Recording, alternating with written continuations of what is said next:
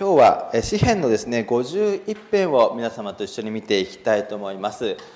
安息日学校の時にもですねこの詩編の51編を見ていきました。この安息日学校のですね準備をしている時にこの詩編の51編を改めて見て今とてもですね自分自身にとってもそしてこの教会にとっても非常に大切なメッセージがこの詩編51編にあるなということを改めて感じてですねこの安息日学校と礼拝の時にですねこの51編を皆様と一緒に見ていきたいなというふうに考えました。安息日学校ではですね前半の部分をちょっと見ていったんですけれども後半の部分をですねこの礼拝では見ていければなというふうに思います。ちょっとですねその前に全体の背景とですねあらすじを見ていきたいなと思うんですけれどもこの詩篇の51編というのはダビデがバトシェバと不倫をしてそのバトシェバの夫ウリアを殺害した後にですね彼が悔い改めの祈りとして書いていった祈りになります。ちょっとですねその事件をまずは見ていきたいと思います。サムエル記下11章の1節から2節です。サムエル記下11章の1節から2節ですね。サムエル記下の11章の1節から2節を見てみると口語訳でお読みしますけどもこういうふうに書かれています。春になって王たちが戦いに出るに及んでダビデはヨアブおよび自分と共にいる家来たち並びにイスラエルの全軍を使わした。彼らはアンモンの人々を滅ぼしラバを包囲した。しかしダビデはエルサレムにとどまっていた。さてある日の夕暮れダビデは床から起きて王の家の屋上を歩いていたが屋上から一人の女が体を洗っているのを見た。その女は非常に美しかった。まあ、こういうところで始まっていきます。まあ、ここでですね、えー、イスラエルの王ダビデが一人の女性が体を洗っているのを屋上から見ましたという話が出てきて、まあ、そこからですねこの女性が一体誰なのかバトシェバであるということが分かってそのバトシェバと不倫をしていくという話が進んでいくわけですこれはですねたまたまではありませんでしたもうこの11章の1節2節のところでもうすでにダビデは神様から大きく離れているわけです。それがななぜですね分かるかというと11章の一節ですね。ダビデはイスラエルの全軍を使わしたというふうに書かれていますがこの時点でダビデはもう神様から離れているわけです。なぜかというとですねその直前の10章の17節のところを見てみると何というふうに書かれているかというと10章の17節と18節お読みしませんけれどもダビデは自分自身が軍の司令官となってその軍を率いて敵を倒しに行ってるわけです。しかも彼自身が指揮を取ってその将軍を敵のですね将軍を打ち倒していっている。にもかかわらずこの11章の一節になると全軍を使わしたというふうに書かれてるんですね。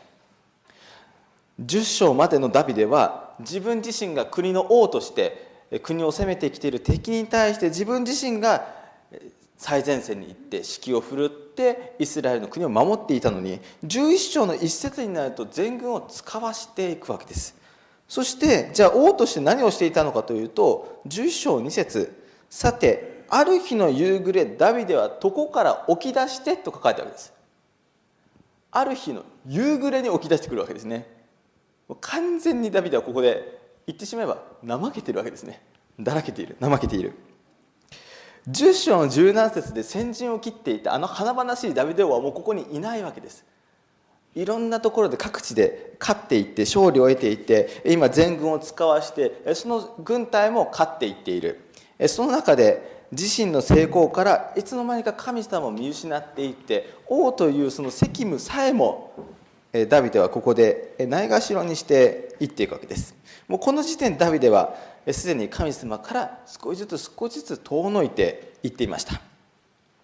そしてそのダビデが夕暮れですね。床からやっと起き出してきた時に屋上から一人の女性が体を洗っているのを見ていった。というふうに書かれています。そしてその後その女性と不倫をしてその夫であるウリアを計画的に殺害する計画をしていくわけです。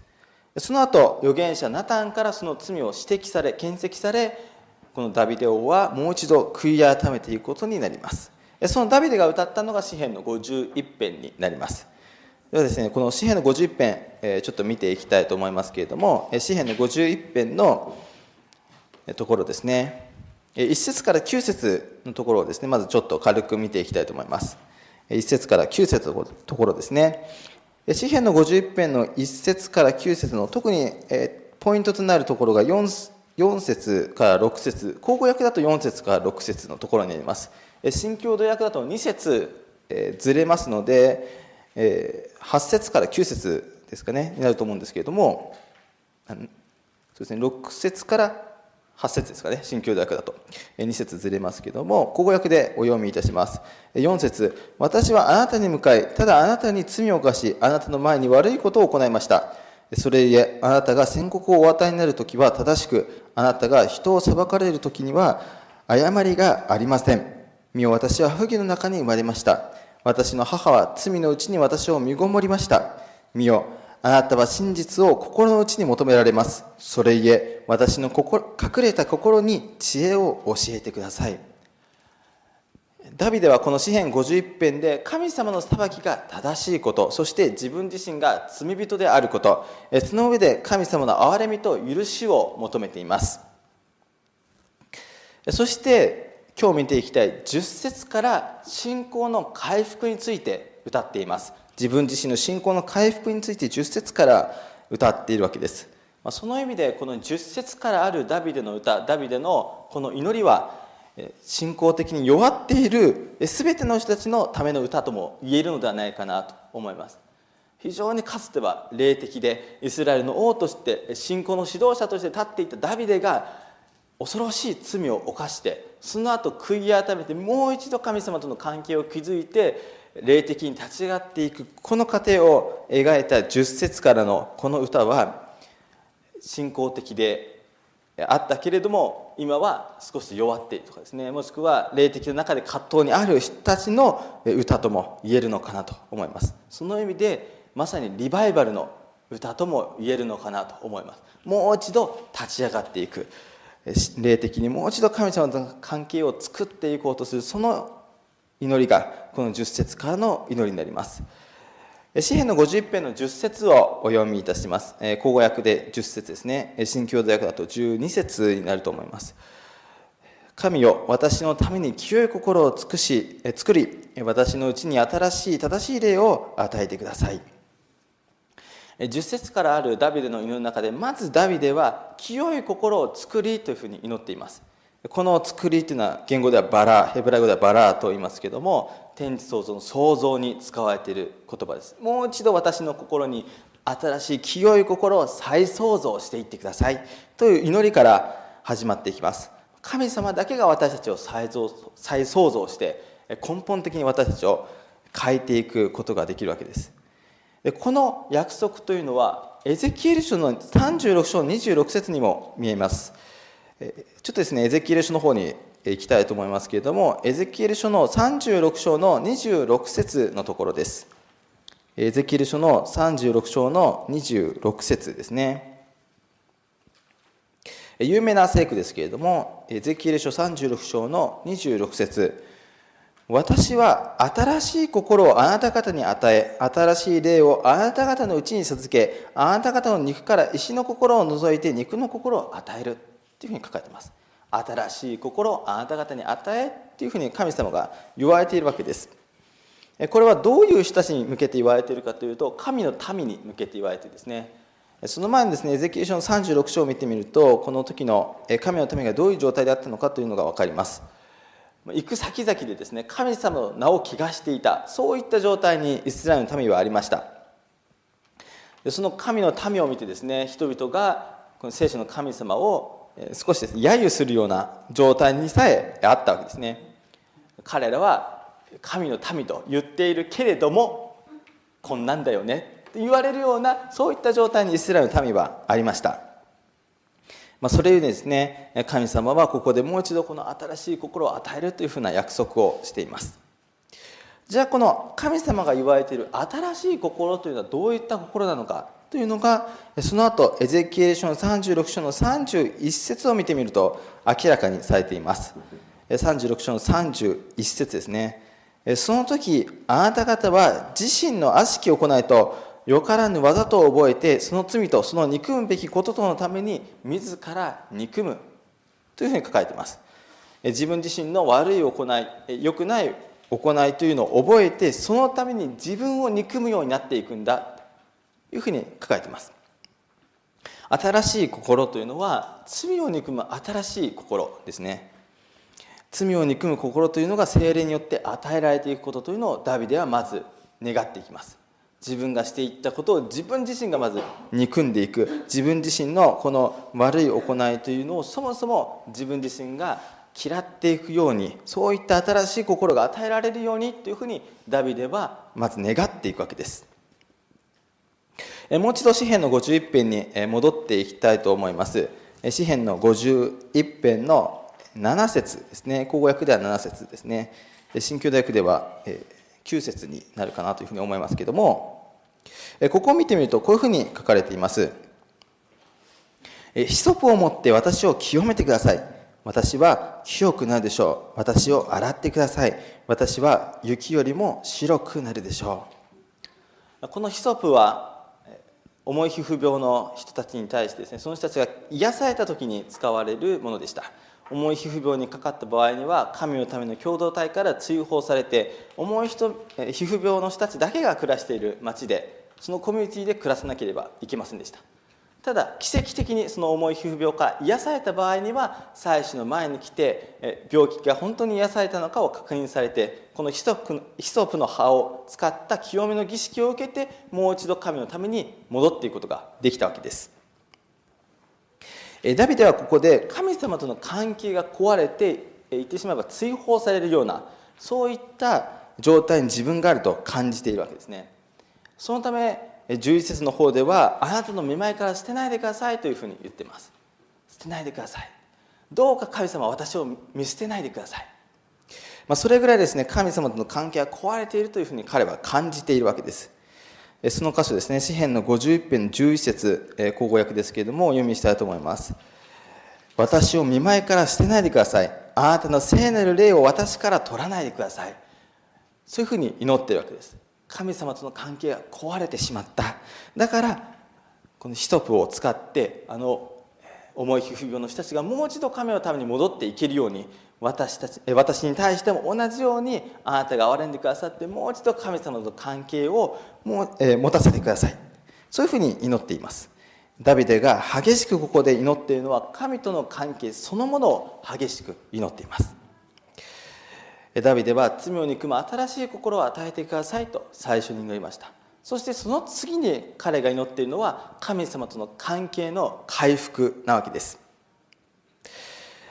この時のダビデの心境というのが同じくあのバトシェバとの事件の後に書かれた詩篇32編にも出ています。ちょっとですね詩篇32編にも、えー、飛んで見てみたいと思います。詩篇32編もですねあのバトシェバとの事件の後ダビデが書いた祈りの歌になります。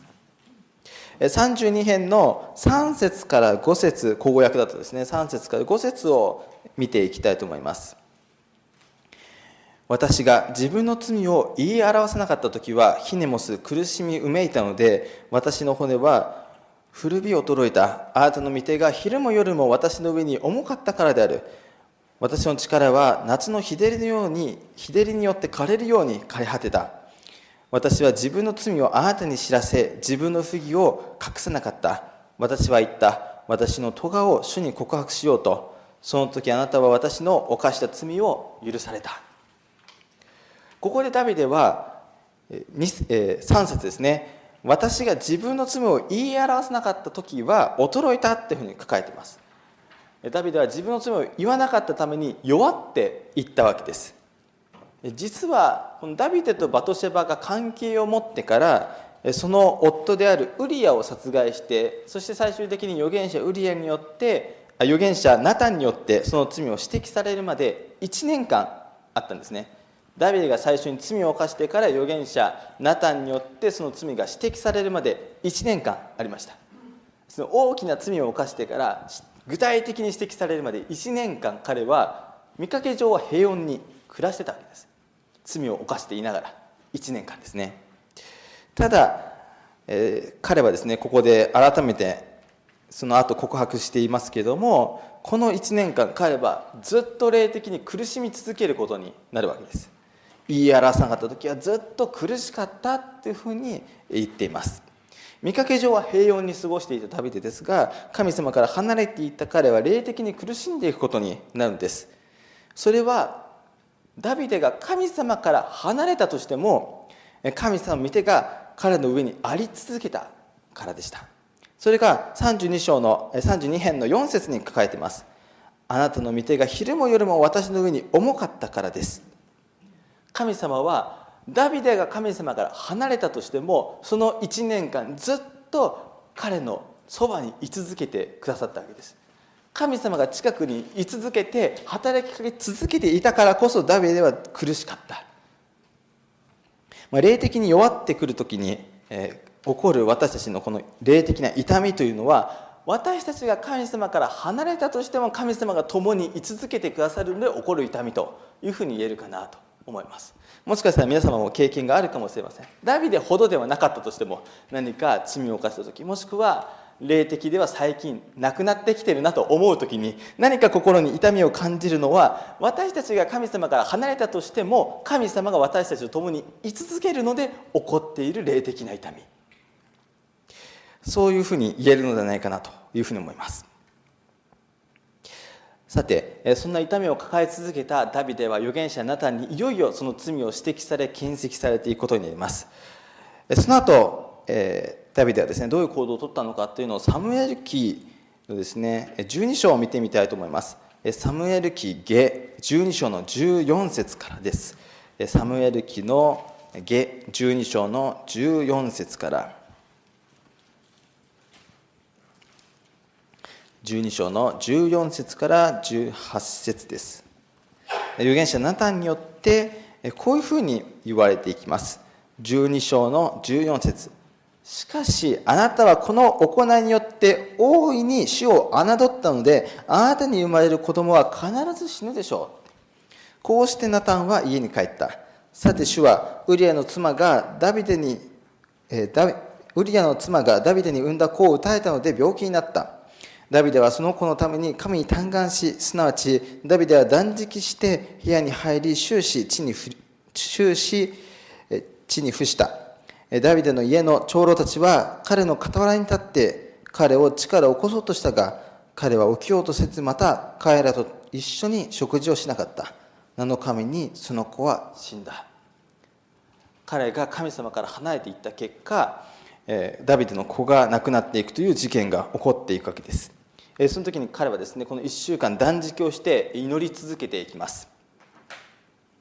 悔い改めて祈っていくわけです。ダビデがナタンにその罪を指摘された時バトシェバとの間に生まれたこの子供が死ぬということが予言されていきます。この子のためにずっとダビデは祈り続けていって苦しんでいくんですけれども7日目にその子供は死んでしまうわけですね。ダビデは激しく悔い改めて祈りましたが目の前のダビデの目でですね見えるこの事態にはですね変化がありませんでした。これはとても興味深いことかなというふうに思います。激しく悔い改めて祈っていたんだけどその目の前の事態というのは変わらなかった。なので家臣たちはダビデを心配するわけです。あんなに祈り求めていたのにその祈りが聞かれなかった王が死ぬんじゃないか。それぐらい祈ってた。わけです激しく激しく激しく悔い改めて祈っているその王の姿を見てこの祈りが聞かれなかったからダビデ王は死ぬんじゃないかと家来たちは心配するわけです。ただダビデはそうではありませんでした。その後この大総統の中で起こっていったこのことを彼自身は理解して受け止めてですね前に進んでいくわけです。それはですねもしかするとダビデの信仰の中ですね一つ一番求めていたことというのがもしかしたらただ単にその子が癒されるようにというだけではなかったからなのではないかなというふうに思います。同じように同じようにですねダビデとまた状況は違いますけれども私たちが自分自身のもしくは教会のリバイバルのために祈り続けていてもその目の前の事態というのは変わらないということはあるのではないかなというふうに思います。ダビデが祈り続けてもその目の前の状態が変わらなかったように自分自身のリバイバルのためもしくは教会のリバイバルのために祈り続けていてもその目の前の事態が変わらないということがあるのではないかなというふうに思います。もしかするとですねその時に私たちはこの祈りの目的というのをもしかしたら間違えてしまっている時があるのではないかなとふとここを改めてですね読んだ時に思いました。今回はですね修法のところにですね瞑想の言葉が載っておりますけれどもあの修法のですねプログラムの礼拝の次第の下にですね言葉が載っております。そこをちょっとですね読みたいと思います。修法の下のところですけれどもオズワルド・チェンバースという人が書いたディボーションの本の中にですねこういうふうに書かれています。神は祈りに対して答えをくださるべきだと主張するときは例外なく私たちが道を踏み外しているときである。祈る目的は答えを得ることにではなく神とつながることにあるからである。落胆とは病気であることの印である。しかもその責任は常に私たちの側にある。非常にちょっとあの厳しい言葉かなというふうに思いますけども。ここですねこのオズワルド・チェンバースという人はこの祈る目的というのは神様とつながることまずこれが一番最初にありますよねということを言ってるわけです。ダビデのですね詩篇のあの51編そしてその他のです、32編とか残されている祈りを見てみると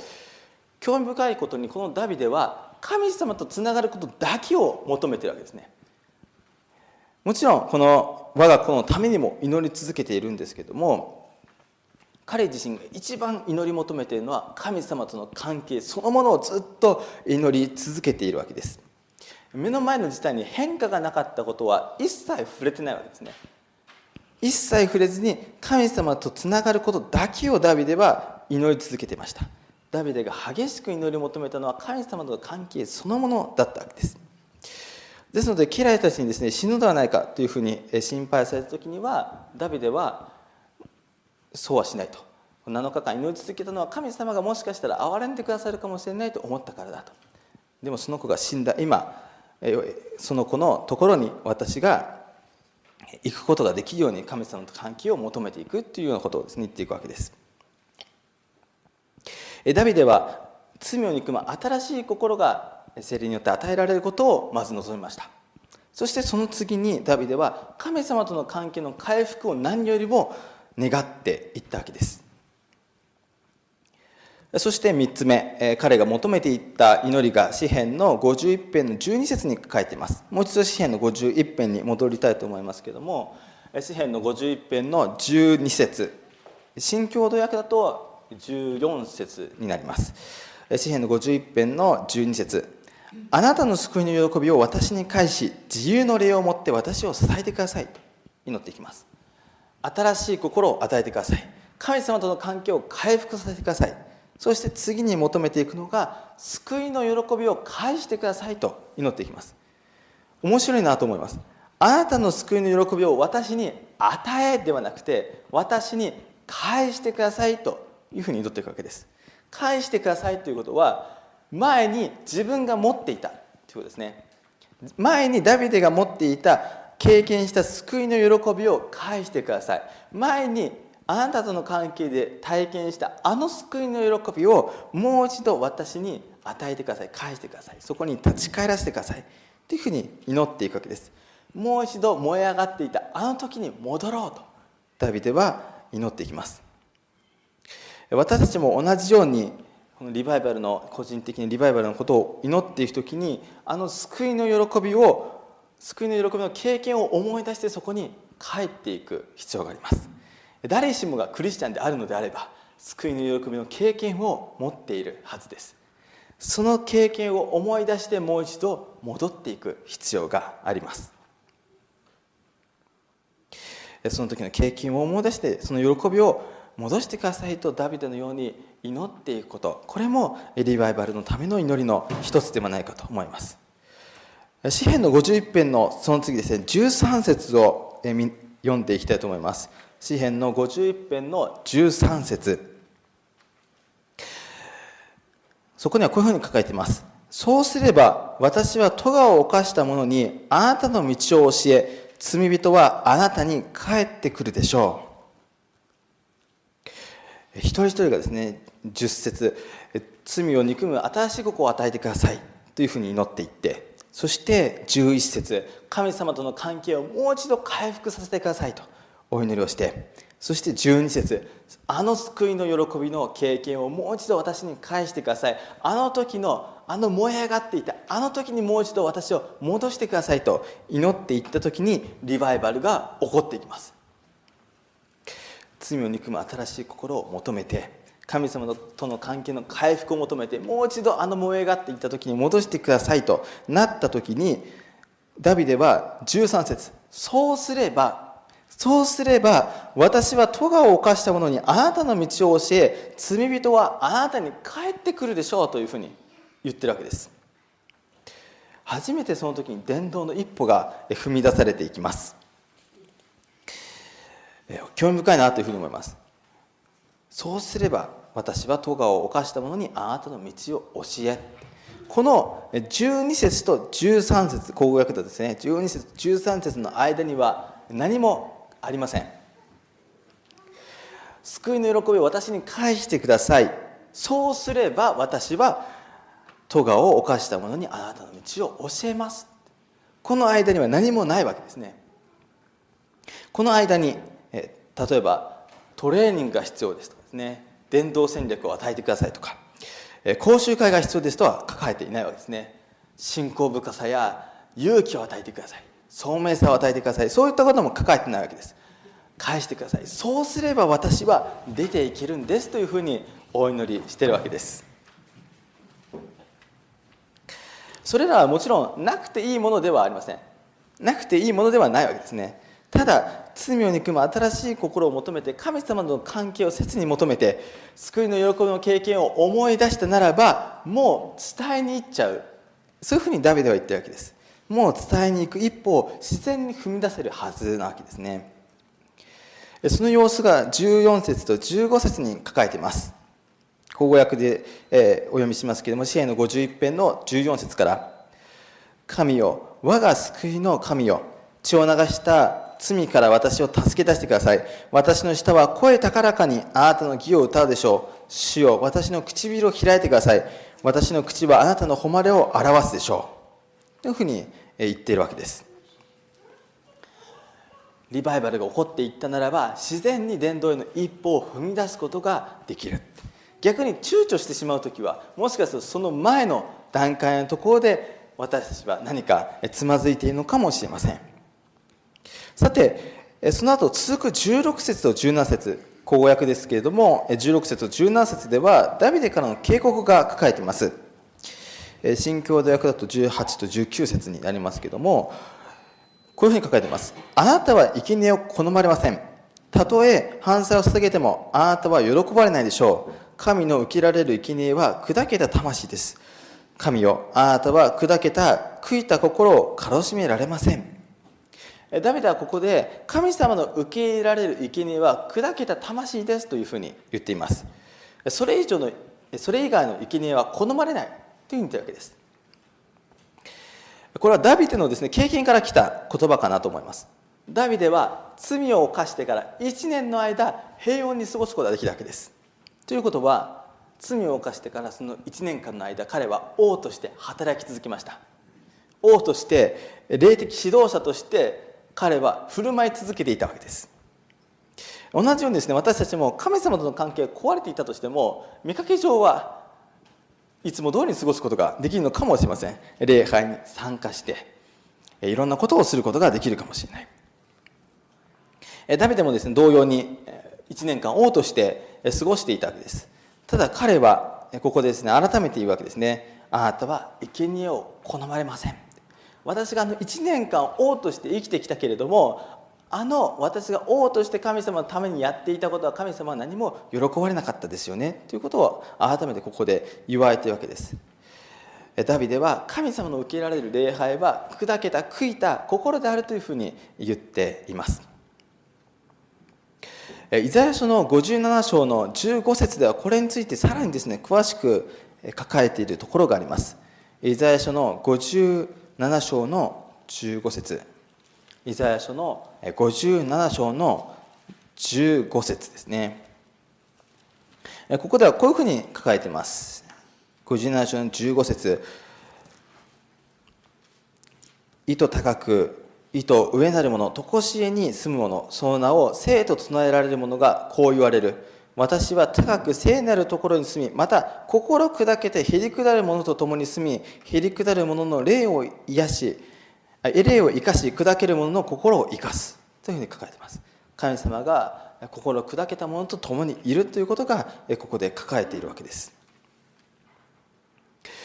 罪を憎む新しい心が精霊によって与えられて神様との関係が回復して救いの喜びを思い出したダビデは神様がひりくだる者と共におられることを思い出すのです。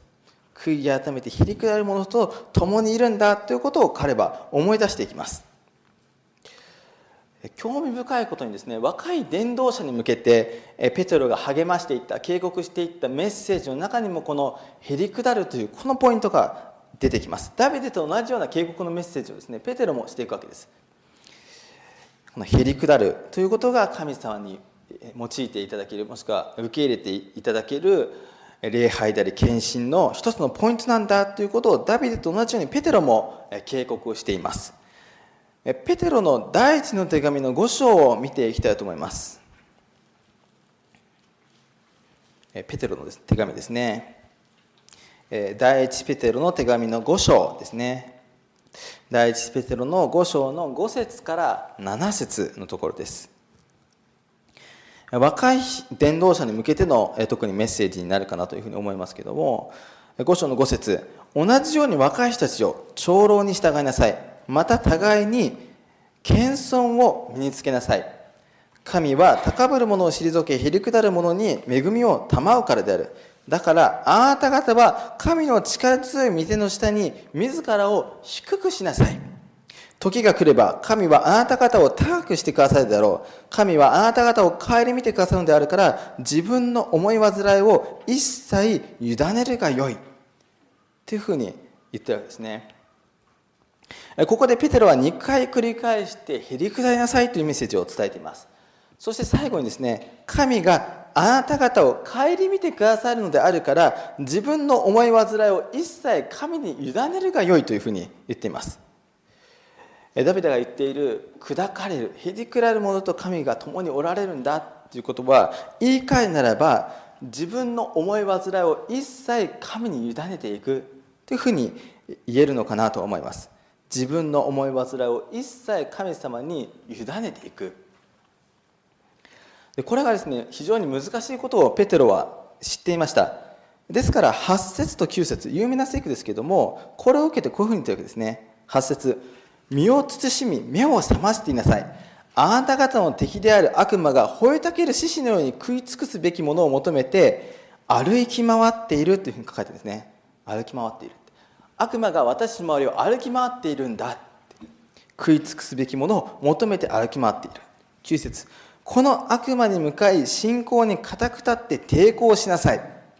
あなた方のよく知っている通り全世界にいるあなた方の兄弟たちも同じような苦しみの数々にあっているのであるっていうふうに書かれています。でこの苦しみの数々はいろんなことが含まれると思います。迫害であったりいろんなものが、えー、含まれると思いますけれども特にこの7節自分の思い煩いを一切神に委ねるがよいというのを受けて8節と9節があるのではないかなと思います。自分の思い煩いを委ねていくというところが難しい。そこをサタンが狙おうとしているんだ。そのサタンの誘惑に対して固く立ちなさい。どんな兄弟たちも同じように苦しみに遭っているんだ。自分の思い煩いを委ねられないというこの苦しみに遭っているんだ。固く立ちなさい。そういうふうにペテロは言っています。さてもう一度ですねダビデの祈りのところに戻っていきたいなというふうに思うんですけどもこの信仰が回復されている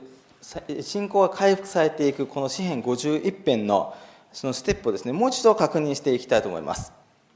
10節からあるこのリバイバルの祈りですけどもまず1つ目1つ目が罪を憎む新しい心が精霊によって与えられていくことを求めていく。ということです。そして2つ目が神様との関係が壊れたことを認めて神様との関係を求めていくということです。そして3つ目が救いの喜びの経験体験をもう一度思い出してそこに帰っていく。これが3つ目です。4つ目がそれによって伝道への一歩を踏み出していく。5つ目そして自分の思い煩いの一切を神様に委ねていく。このダビデの祈りとダビデ自身が経験していった信仰が回復していくこのステップは私たちにとってもとても大切な祈りになっていきます。私たち自身の信仰がもう一度リバイバルしていって教会自体がリバイバルしていくこのステップそのものでもあるのではないかなというふうに思います。さてその後このダビデはどういうふうに歩んでいったのかというともちろん悔い改めてダビデ自身は生きていくわけですが周りの人から見た時にこのダビデが犯した罪というのは甚大な影響を及ぼしていきました。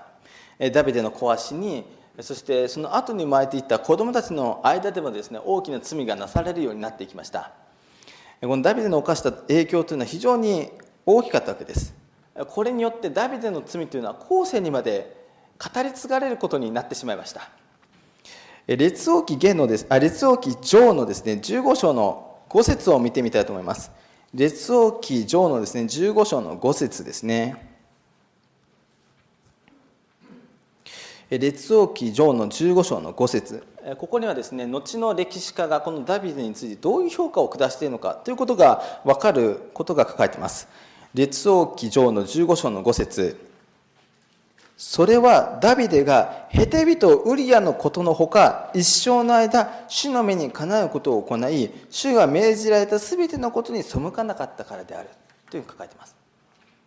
ヘテビとウリアのことのほかというのはあのバトシェバの事件のことですね。あのバトシェバの事件以外はダビデは神様の目にかなうことをしていましたよというふうに歴史家に書かれているわけです。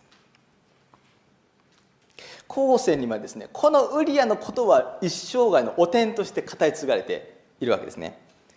ただ興味深いことにその前の列王記上の14章の7節から8節では違うことが書かれたわけです。列王記上の15章の5節今お読みしたところは、え、その当時ですねこの列王記を書いた歴史家の人がそういうふうに記録しているところです。列王記上の14章の7節から8節は神様がダビデについて語っているところになります。ここにはこういうふうに書かれています。行ってヤラベアムに伝えなさい。これヤラベアムという王様ですけども王様に対しての警告のメッセージの中でこういうふうに言われています。イスラエルの神、主はこう仰せられる。私はあなたを民のうちから挙げ、私の民、イスラエルの上に立てて君とし、国をダビデの家から引き離して、それをあなたに与えたのに、あなたは私のしもべダビデが私の命令を守って一心に私に従いただ私の目にかなったことのみを行ったようにではなくというふうに書かれたわけです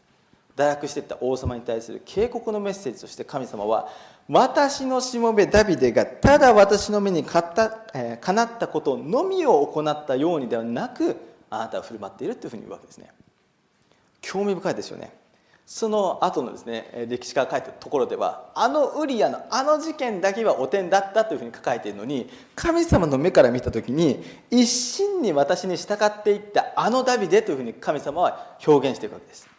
人々はあれは汚点だったとしっかり覚えて記録しているけれども神様はそれを一切触れずに褒められてるわけですね。悔い改めたダビデの罪は神様の憐れみによって許されたために忘れ去られているわけです。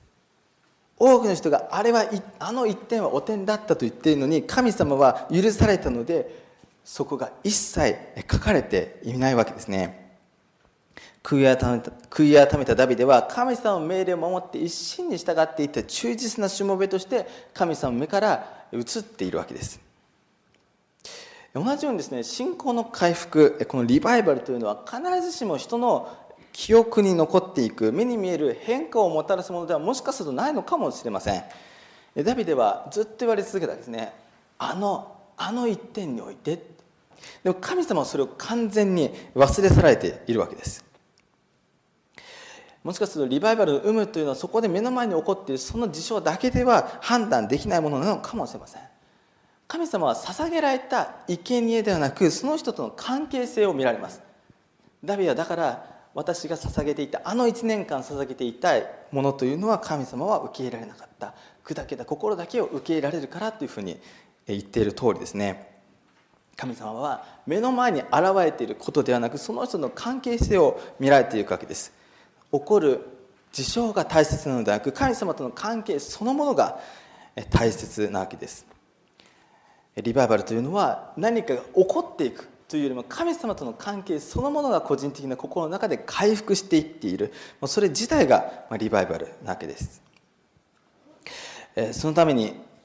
どれだけ何かをしたかではなくリバイバルは私を神様の見舞いから捨てないでくださいとダビデのように叫べるかどうかというのが大切と言えるのではないかなと思います。何かをしたからではなく私を見舞いから捨てないでくださいとダビデのように本当に叫べているかどうか。目の前の物事が変わらなかったとしても自分自身の思い煩いを一切神様に委ねて神様と関係を求めていくのであれば確かに神様は共にいてくださるわけです。そしてその神様は私たちが離れている今も共にいてくださいます。少しですね話は変わって宗教改革が起こって36年後プロテスタントとカトリックがですね激しくやり合っていく中でですねイギリスである一人の少女が王位を継承されていきます。それがジェーン・グレイという少女でした。プロテスタント派の教育を受けて育ったジェーン・グレイはイギリス国王のエドワード6世がですねプロテスタント化の運動をしていたんですがその王様が亡くなる時にこのプロテスタントにイギリスを変えていくこの運動をきっと彼女は引き継いでくれると思って若干16歳でですね王位を継承されていくことになります。ただこれに対してカトリックの勢力が激しく反抗してその影響でこのジェーン・グレイという女王は支持者を一気に失いロンドン島に投獄されることになりました。そしてわずか数ヶ月後にこのジェーン・グレイは断頭台で処刑されることになりました。わずか17歳でした。カトリックとプロテスタントの狭間の中でさまざまな思惑で彼女は王位を継承されますが17歳でですね処刑されることになっていったわけです。でこの宗教改革の荒めの中で彼女は処刑されていくことになるんですがこのジェーン・グレイが最後断頭台の上で朗読したところがあると言われています。それが詩編51編でした。このジェン・グレイが何を思って最後にここを朗読したのかは分かりませんが宗教改革の大総統の中最後に彼女を支えていったのはこの詩篇の51編だった。私たちの大総統においてもこの詩篇の51編の祈りというのはとても大切な欠かせないものではないかなというふうに思います。さまざまな苦しみ大総統の中で彼女が最後死の間際に選んだのがこの「51編だったようにダビデが大総統の中で苦しんで苦しんで最後に祈って出てきたのがこの詩篇51編だったように私たちの大総統の中においても個人的な大総統の中においても私たちが大切にしていく祈りというのがここに入っているのではないかなというふうに思います。詩篇50編の最後えポイントをえもう一度確認していきたいと思いますけれどもえ一つ目は罪を憎む新しい心を与えてくださいと祈っていくこと。そして二つ目が神様との関係が今壊れていることを認めて神様との関係だけを切に求めていくこと。三つ目があの救いの喜びの体験をもう一度私に思い出せてください。そこに帰らせてくださいと祈っていくこと。それによって伝道への一歩を踏み出していく。最後5つ目自分の思い煩いを一切神様に委ねていくこと。この祈りはまさに大総統の中での大切な祈りではないかなと思います。もう一度詩篇の51編の10節から13節を読んで終わりたいと思います。口語訳では詩篇の51編の10節から13節。新共同訳では2節ずれますけどもお読みいたします。神よ私のために清い心を作り私のうちに新しい正しい霊を与えてください。私を見前から捨てないでください。あなたの聖なる霊を私から取らないでください。あなたの救いの喜びを私に返し、自由の霊を持って私を支えてください。そうすれば、私は咎を犯した者にあなたの道を教え、罪人はあなたに帰ってくるでしょう。アーメンこのメディアはオーディオバースの提供でお送りしましたオーディオバースでは福音を広めるためにお説教やセミナーなどの音声映像の無料配信を行っています詳しくは http コロンスラッシュスラッシュ www.audioverse.org へアクセスしてください。